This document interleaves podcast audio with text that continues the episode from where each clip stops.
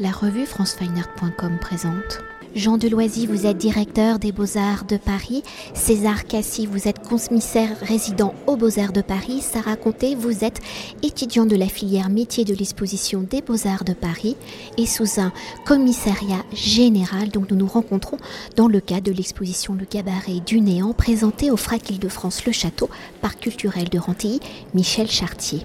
Leur exposition conçue à l'invitation de Xavier Franceschi, directeur du FRAC Île-de-France, et donc sur une idée de Jean Deloisy, je le rappelle, directeur des Beaux-Arts de Paris, et à travers une sélection d'œuvres de la collection des Beaux-Arts de Paris et d'œuvres contemporaines issues de la collection du FRAC Île-de-France et d'artistes invités, l'exposition Le Cabaret du Néant, en empruntant son nom au célèbre cabaret à thème installé à la fin du 19e siècle à Montmartre et à travers un parcours en trois actes, est une plongée dans le néant, dans cette fascination engendrée par la mort, par le rien.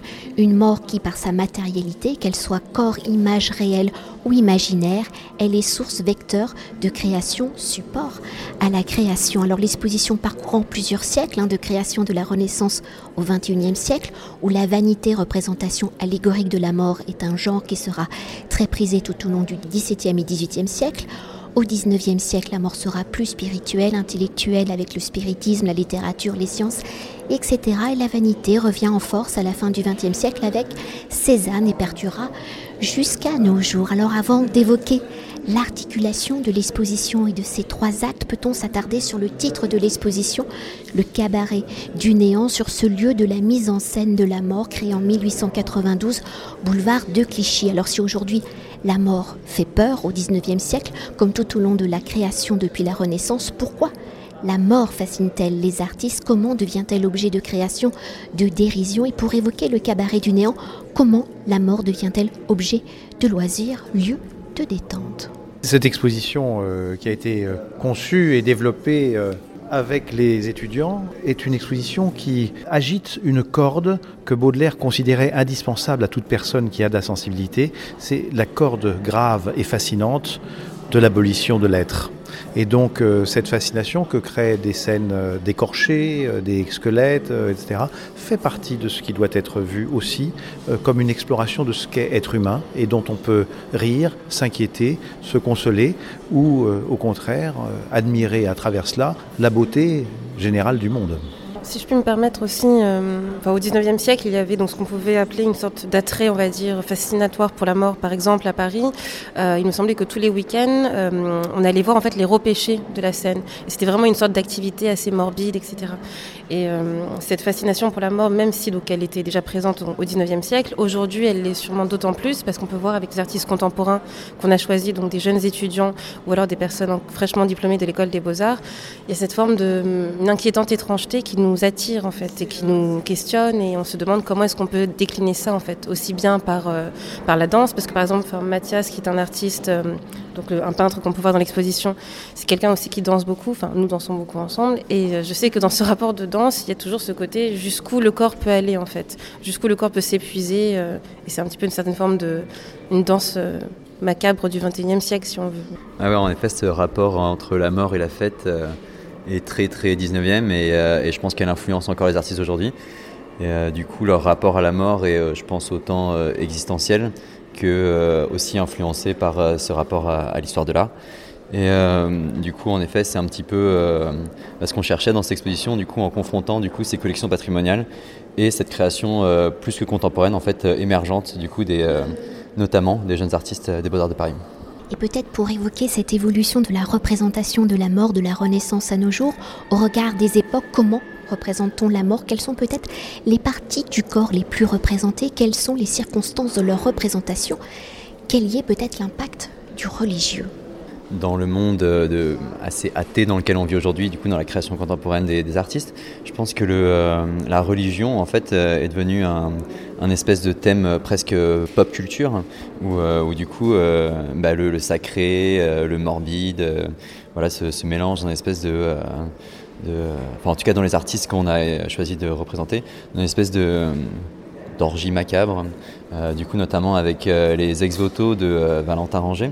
Euh, qui sont absolument sexuels, qui parlent de, euh, bah, de, plaisir, de, de parties intimes, euh, à la fois de plaisir, de corps, de, pourriture, de maladie. Et, voilà, oui, en effet ces thèmes se croisent autant dans la création contemporaine que dans les, pièces patrimoniales.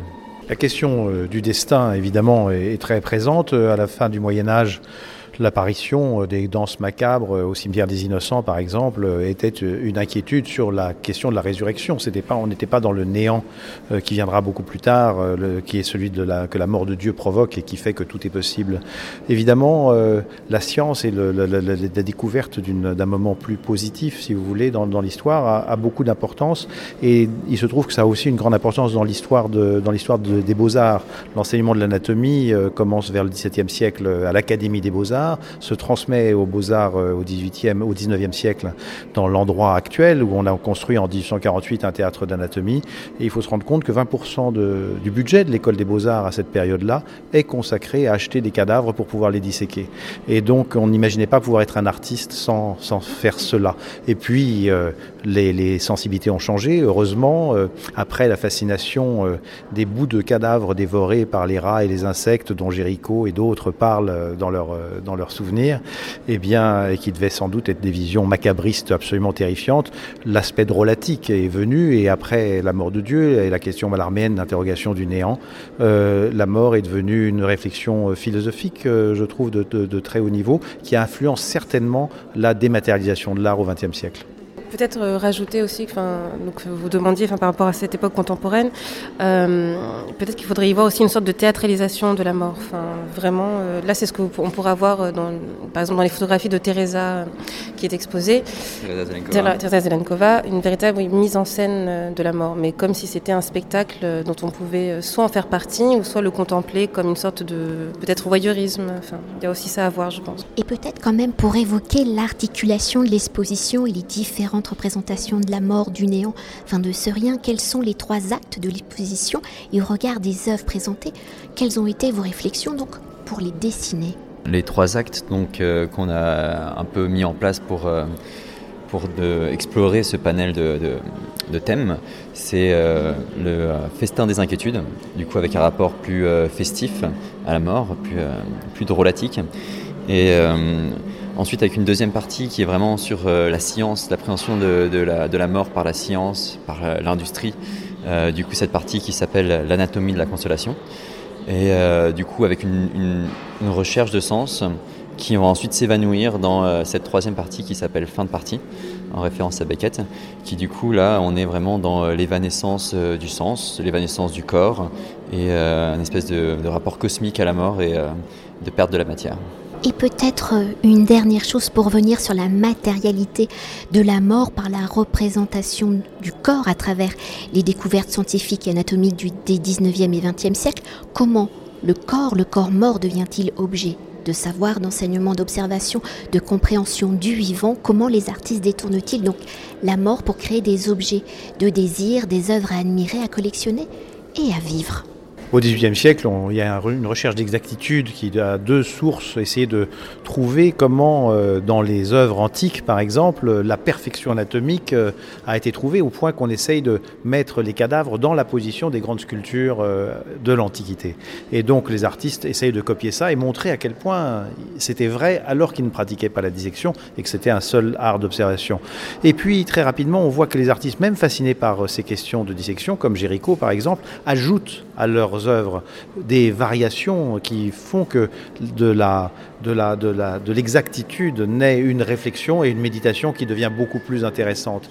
Dans l'exposition, il y a il y a un ensemble de Gauthier d'Agotti qui est un, des plus étonnants euh, artistes de l'époque, artiste anatomiste qui, dont on vient de republier d'ailleurs euh, l'intégralité pour la première fois depuis 1770 l'intégralité des planches et, euh, et donc Gauthier d'Agotti va mourir extrêmement pauvre, abandonné il va réaliser des œuvres euh, euh, qu'il croira exactes et tout le monde s'aperçoit qu'elles ne le sont pas. Et échappe, comme par lapsus, à l'artiste euh, la réalité pour qu'il tombe ou qu'il aille ou qu'il s'élève vers une autre réalité métaphysique plus forte, qui est celle de la réflexion sur l'humain et au fond sur l'humanité de l'humain. Merci beaucoup. Merci à vous. Merci. Cet entretien a été réalisé par franceweiner.com.